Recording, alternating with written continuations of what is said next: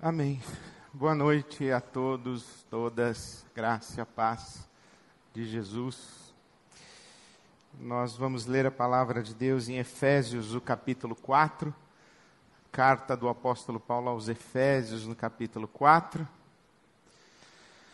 Chegando ao final de um dia histórico para o nosso país.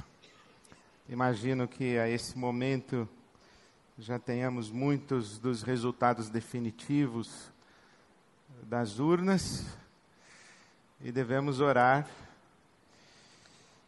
o que nos ensina a palavra de Deus. E eu escolho para a minha oração de hoje o profeta Amós, que expressa a vontade de Deus dizendo que corra a retidão como um rio e a justiça como um ribeiro perene pelo nosso Brasil. Amém. Amém. Leio Efésios capítulo 4. Temos conversado sobre santidade e as várias dimensões ou expressões da santidade. E agora, no capítulo 4 de Efésios, encontramos mais uma das mais relevantes para o nosso tempo, mais uma das expressões de santidade.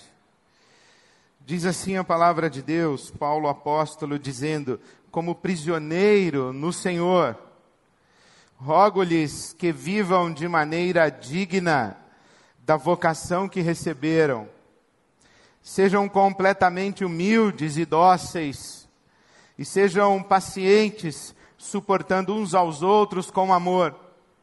Façam todo o esforço para conservar a unidade do Espírito pelo vínculo da paz.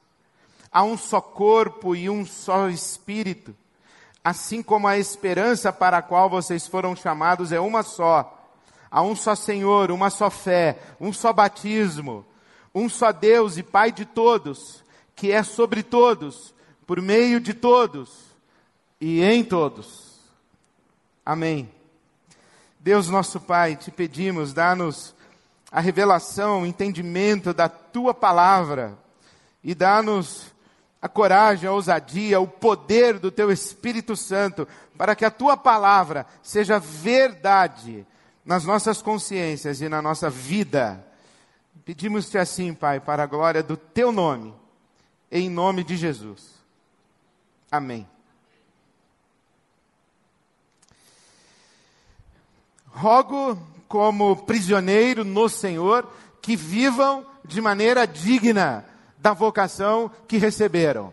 Bom, há duas perguntas nesta Palavra do apóstolo Paulo, em um versículo apenas do capítulo 4, versículo 1 de Efésios, há duas perguntas. O que é a vida digna? Como é que se descreve a vida digna? O que é viver dignamente?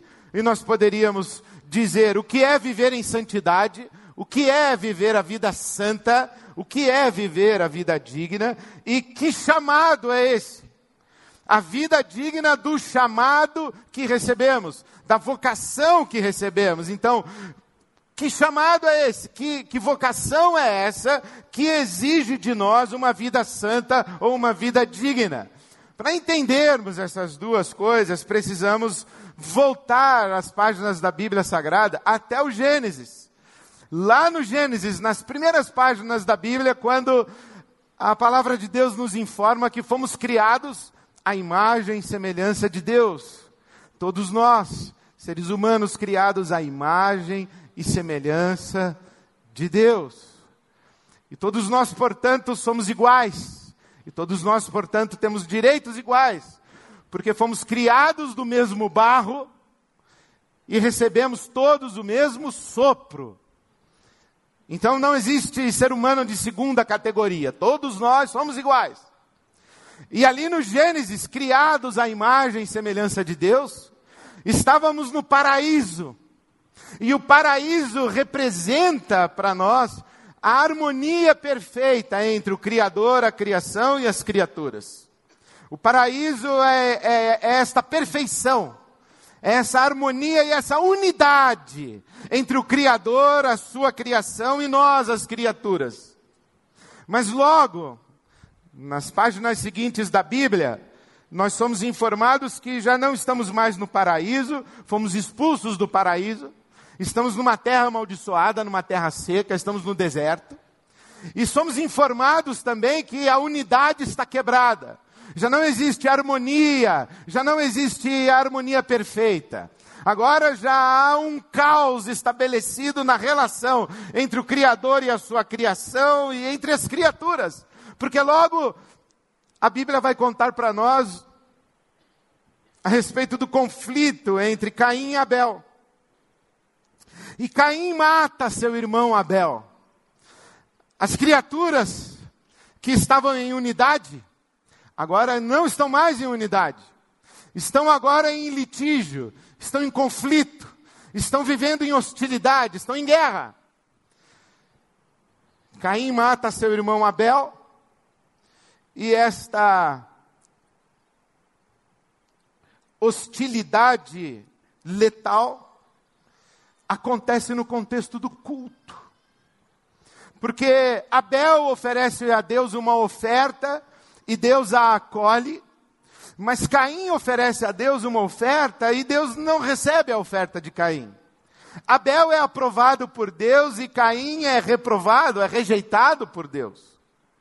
E nesse contexto de relação com Deus, nasce a hostilidade e o conflito entre os irmãos, e nasce esse impulso, ou tem, tem ocasião, esse impulso mal do coração de Caim. E Deus lhe diz: o pecado bate a tua porta, leia na sua Bíblia, Gênesis 4, versículo 7. O pecado bate a tua porta e você deve dominar o pecado, deve controlar isso, não deve deixar o pecado entrar. Então é no contexto do culto, da relação com com Deus que o pecado ganha ocasião. E Caim mata Abel. E, e, faz tempo, portanto, que nós nos matamos em nome de Deus, por causa de Deus e por causa dos nossos conflitos a respeito de Deus. Essa relação entre Caim e Abel vai se estender pelas páginas da Escritura.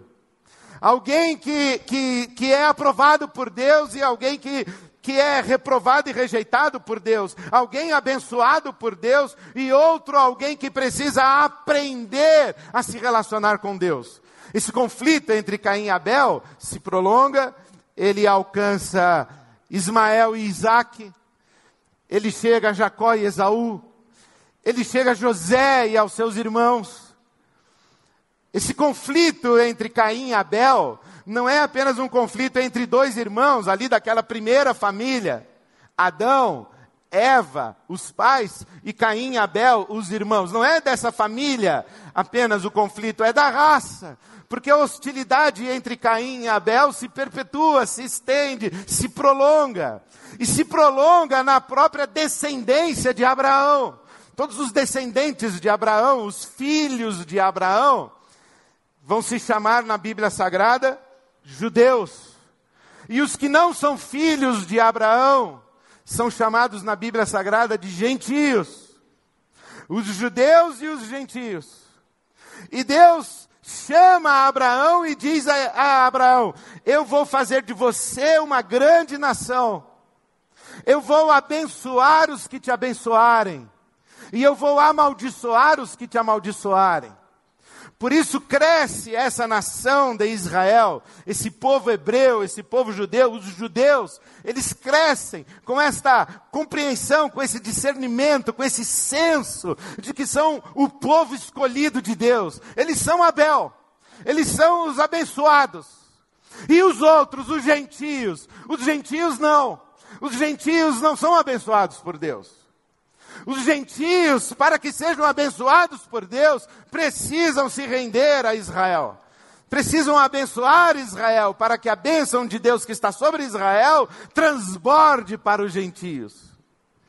Aqui está Abel, aqui está Caim. E na Bíblia Sagrada, judeus e gentios vão tipificar, vão expressar esta polaridade entre nós os que somos de Deus, nós os escolhidos de Deus, nós os abençoados por Deus e os outros. Nós os que temos as promessas de Deus e os que não têm as promessas de Deus. Nós os que pertencemos a Deus e aqueles que não pertencem a Deus. Nos dias de Jesus, isso está praticamente no auge, está explodindo em Jerusalém. Judeus e gentios. A própria arquitetura do templo de Jerusalém aponta nessa direção. No templo de Jerusalém existia um espaço em que os judeus podiam participar, poderiam entrar, eles poderiam encontrar lugar ali para celebrar na presença de Deus. Degraus abaixo e para além das muralhas do templo de Jerusalém, os gentios.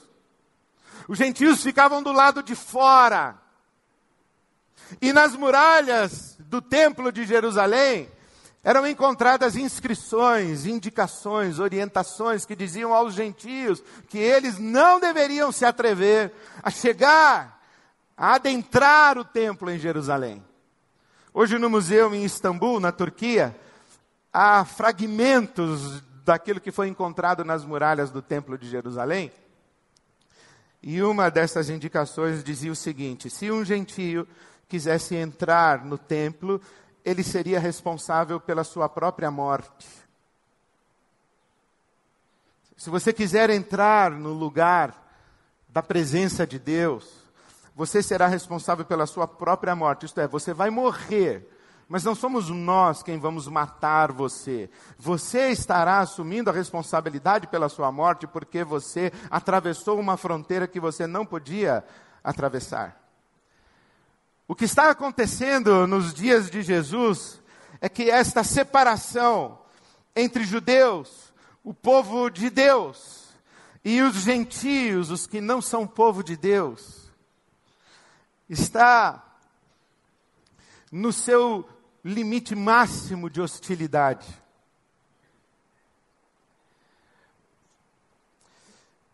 E é bem provável que os judeus tivessem motivos para se portarem no mundo dessa maneira. Afinal de contas, eles receberam promessas.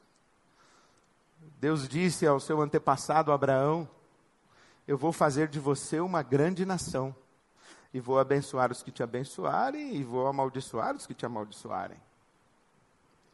Mas a questão é que tem uma segunda parte desta fala de Deus a Abraão. Tem uma segunda parte.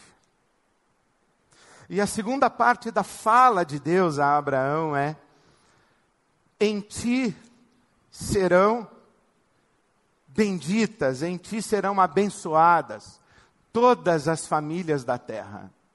Em ti serão abençoadas todas as etnias. Porque Deus nunca pretendeu aprofundar o fosso de separação entre Caim e Abel. Deus nunca pretendeu reforçar a hostilidade entre irmãos. Deus nunca pretendeu distanciar ainda mais Caim e Abel.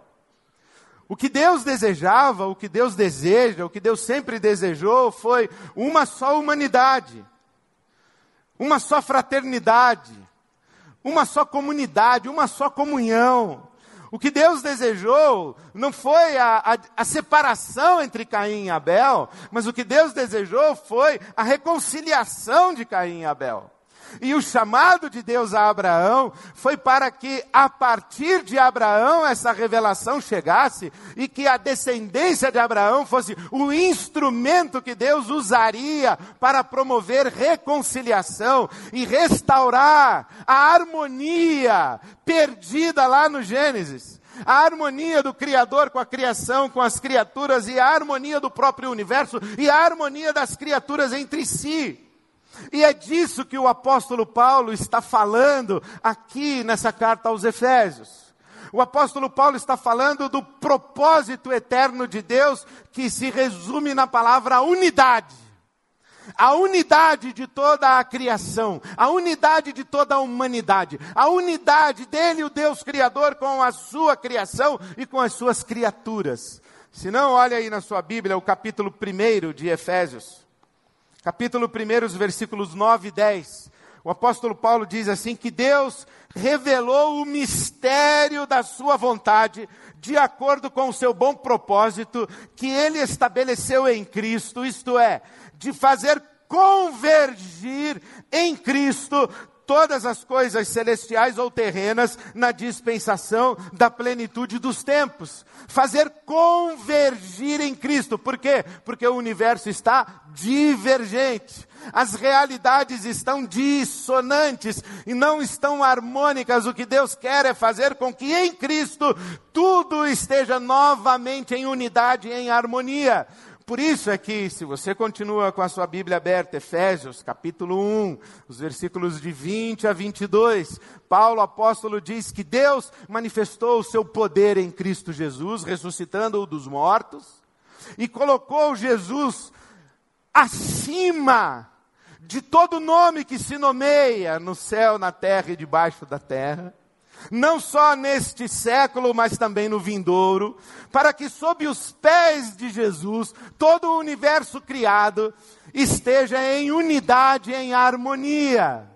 O desejo de Deus sempre foi unidade, e não apenas a unidade de, de sua criação, mas principalmente a unidade de suas criaturas e principalmente a reconciliação entre Caim e Abel. Se não veja aí no capítulo 2 no capítulo 2, Deus desejando a unidade entre judeus e gentios, reconciliar judeus e gentios como um só povo, fazer um só povo, uma só humanidade. Efésios capítulo 2, versículo 11. Paulo, apóstolo, está escrevendo aos gentios, essa comunidade de Éfeso. Ele diz assim, capítulo 2, versículo 11 de Efésios: Portanto, lembrem-se de que anteriormente vocês eram gentios por nascimento e chamados incircuncisão pelos que se chamam circuncisão, feita no corpo por mãos humanas, que naquela época vocês estavam sem Cristo, separados da comunidade de Israel, sendo estrangeiros quanto às alianças da promessa, sem esperança e sem Deus no mundo.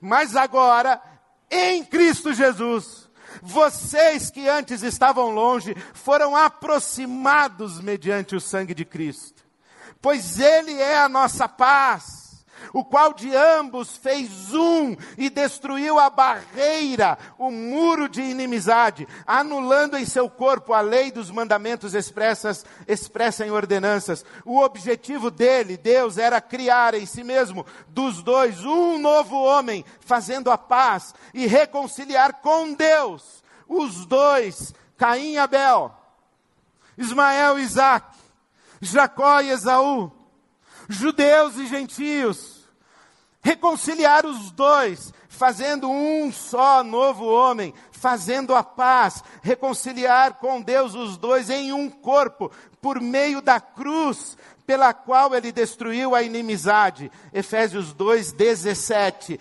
Ele, Jesus, veio e anunciou a paz a vocês que estavam longe, vocês os gentios, e paz aos que estavam perto. Por meio dele, tanto nós, os judeus, como vocês, os gentios, temos acesso ao Pai por um só Espírito. Portanto, vocês já não são estrangeiros nem forasteiros, mas concidadãos dos santos e membros da família de Deus. Aí sim nós podemos entender o capítulo 4. Podemos entender o capítulo 4, o apóstolo Paulo dizendo: vivam de modo digno do chamado. Que chamado? O chamado à reconciliação, o chamado à paz, o chamado à unidade. Por isso que no versículo 3 do capítulo 4 ele diz: façam todo o esforço para conservar a unidade do Espírito pelo vínculo da paz. Façam todo o esforço para conservar a unidade do Espírito pelo vínculo da paz. O que Deus sempre quis foi a unidade. Deus não quis um, um povo seu deixando do lado de fora da sua bênção, da sua justiça, da sua graça, da sua bondade, do seu amor, todas as demais nações. Deus queria todos os povos. Por isso é que o profeta Joel diz que o Espírito Santo seria derramado sobre toda a carne toda a carne. E por isso que no Apocalipse diz que o Cordeiro de Deus, esse que evangelizou a paz, esse que derramou seu sangue, esse que na sua cruz reconciliou os dois, o Cordeiro de Deus recebe louvor e adoração de pessoas de toda raça, toda tribo, toda língua e toda nação. Todos. E aí sim a gente consegue entender o que o apóstolo Paulo está dizendo nesse capítulo 4, quando ele diz que há um só corpo, um só espírito, há uma só esperança, há um só Senhor, uma só fé, um só batismo, um só Deus e Pai de todos, que é sobre todos, por meio de todos e está em todos. Por isso, quando o apóstolo Paulo ora, quando o apóstolo Paulo ora a Deus, ele ora no capítulo 3, o versículo 14, ele diz que se põe de joelhos diante do Pai, do qual recebe o nome toda a família, toda a família nos céus e na terra. Há um só batismo, diz o apóstolo Paulo. Que batismo é esse?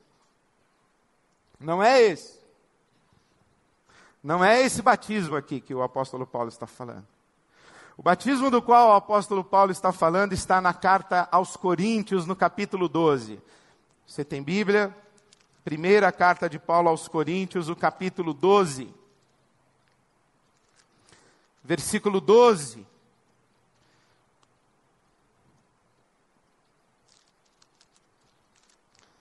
Primeira carta de Paulo aos Coríntios, capítulo 12, versículo 12. Ora, assim como o corpo é uma unidade, embora tenha muitos membros, e todos os membros, mesmo sendo muitos, formam um só corpo, assim também com respeito a Cristo.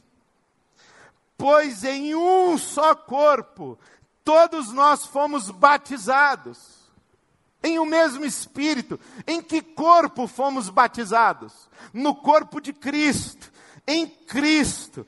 Assim também, em um só corpo, todos nós fomos batizados em um único Espírito, quer judeus e quer gregos, quer judeus, quer gentios, quer escravos, quer livres. Um só corpo, uma só família, uma unidade. Gálatas, capítulo 3,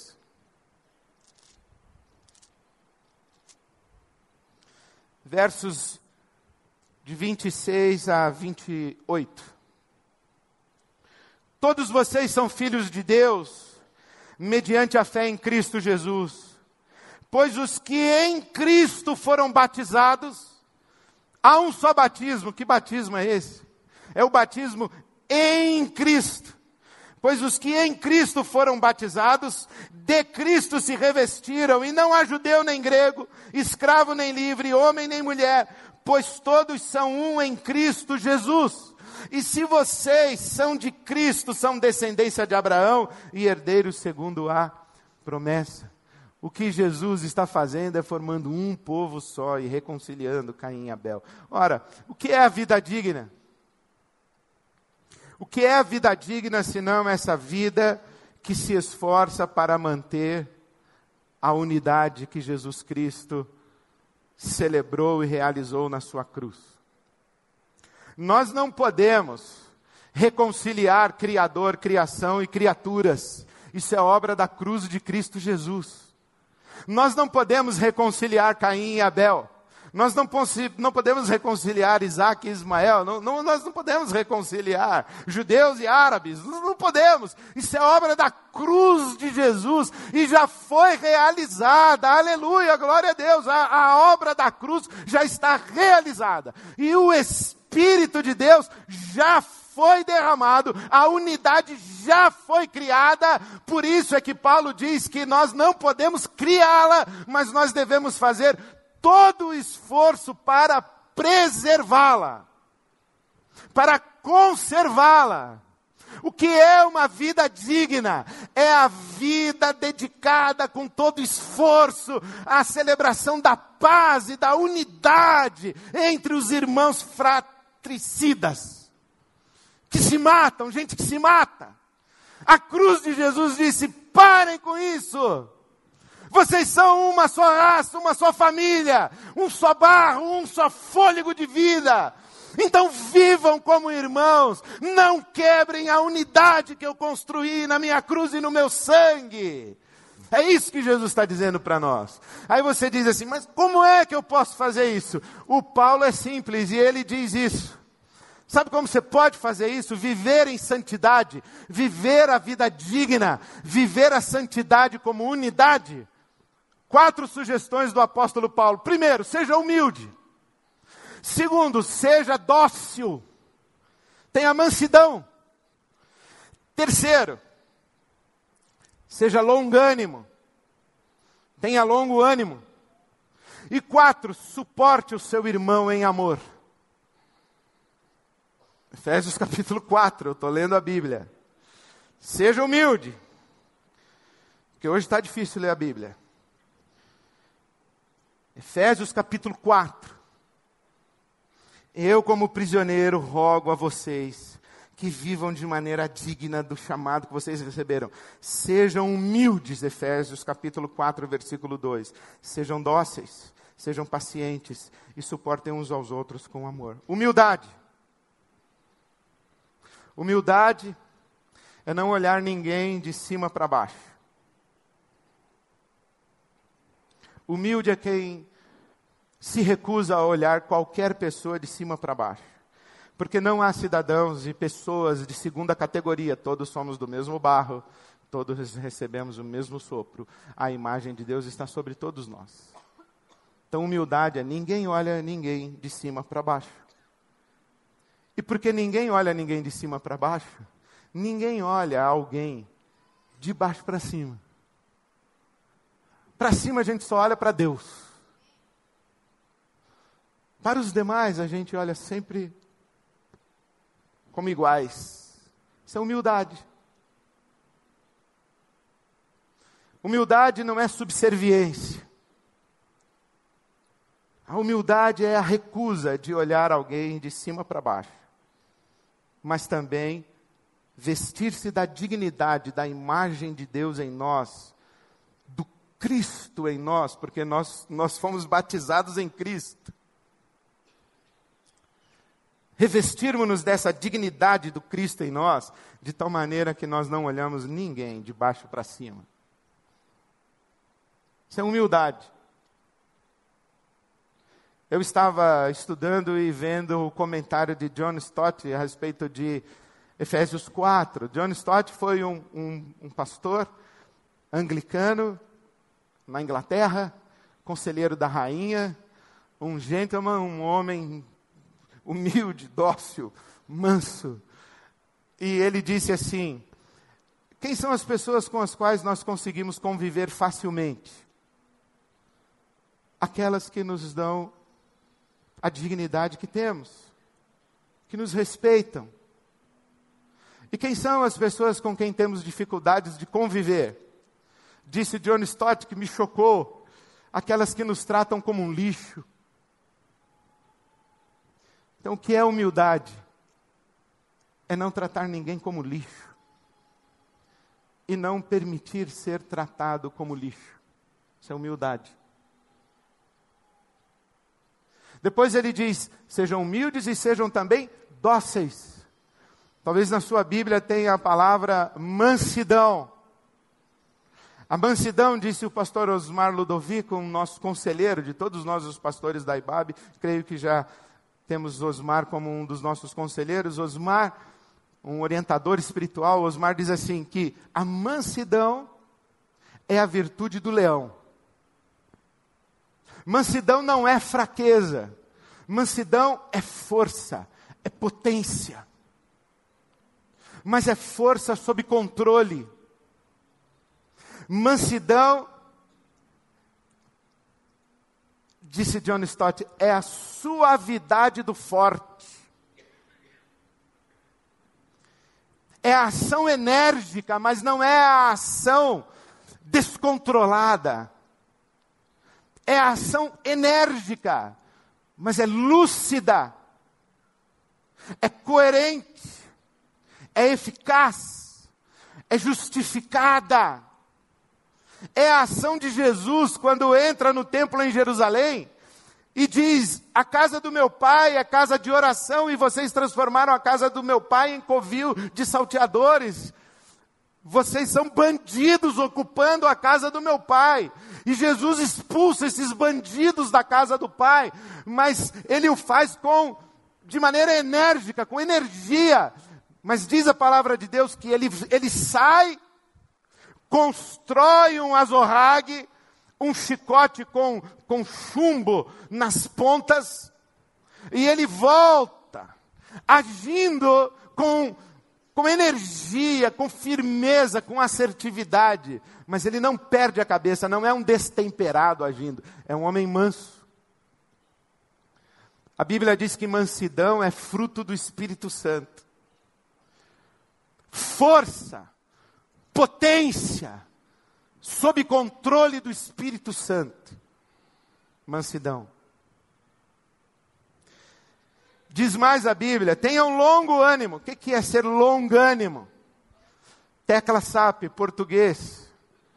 É aguentar gente chata, sem perder a boa.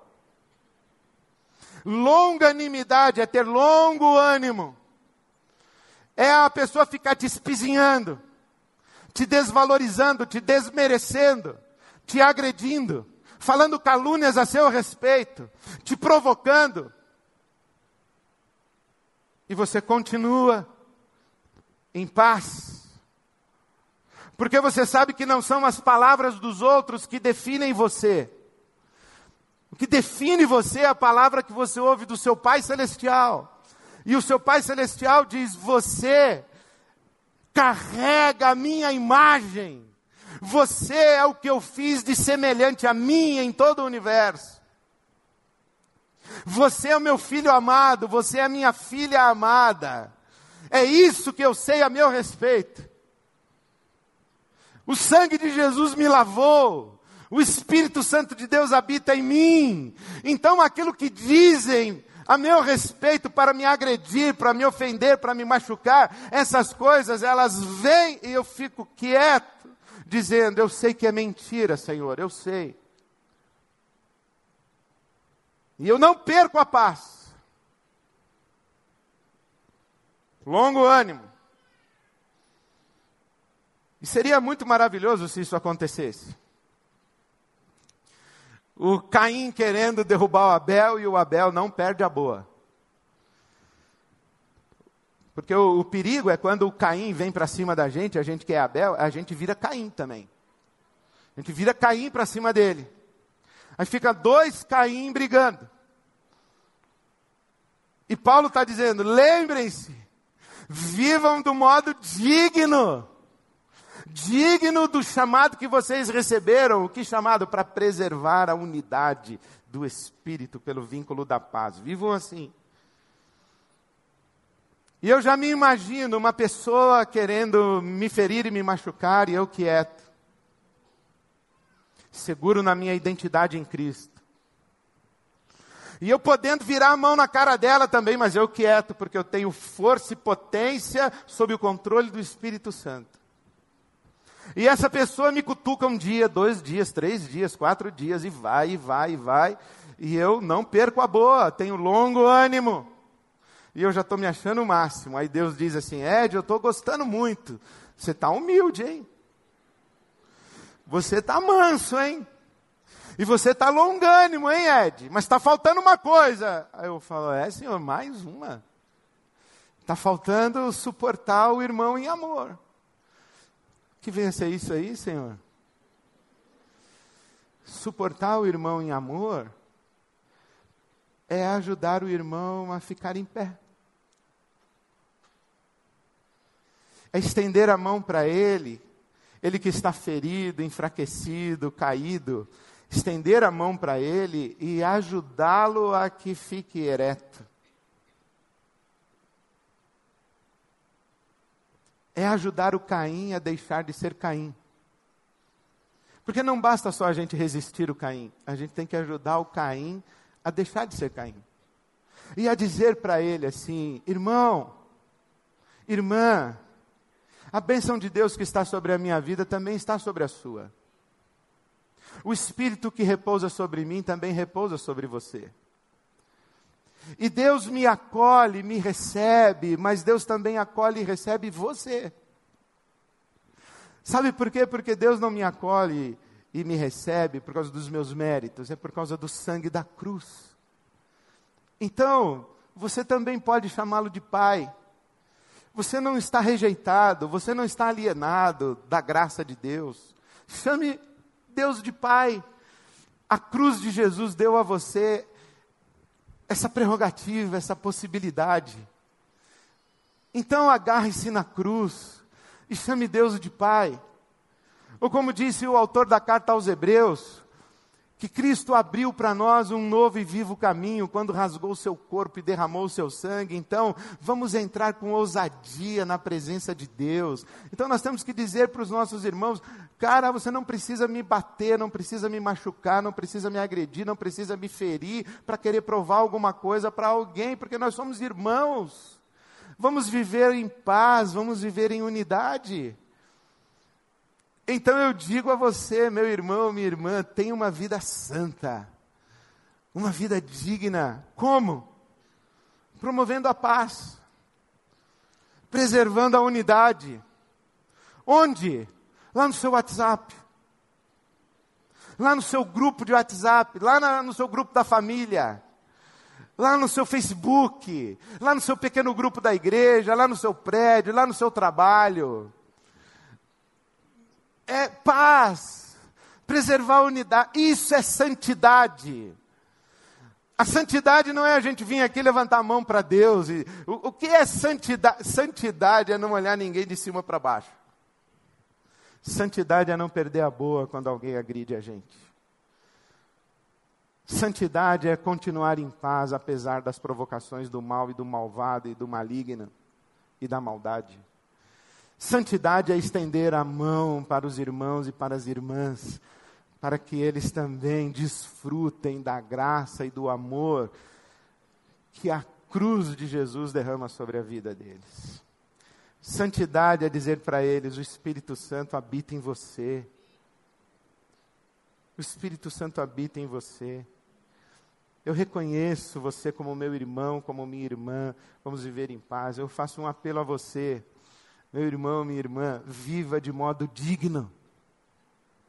Viva de modo digno do chamado que você recebeu. Faça todo o esforço para preservar a unidade pelo vínculo da paz. Faça todo o esforço. Isso é santidade. O que é santidade? É a vida que se esforça, que se esforça intensa, incansavelmente, para preservar a unidade pelo vínculo da paz. Porque há um só Deus, Pai de todos, em todos, sobre todos, por meio de todos. Nós somos uma só família. E Babe, vamos viver em paz. E Babe, vamos preservar a unidade do Espírito. E Babe, vamos promover a paz. Vamos convidar as pessoas para a mesa, para a comunhão. E dizer: Nós somos uma só família. O Pai é nosso. O pão é nosso. O perdão que flui da cruz é nosso. Vamos viver em comunhão. Vamos derrotar o mal e o maligno. Não vamos cair em tentação. E se alguém machucou e feriu você, perdoe Perdoe do jeito que Deus perdoa você. Perdoe. Isso é santidade. Isso é viver para a glória de Deus, é viver de modo digno. Vamos viver em paz. Amém.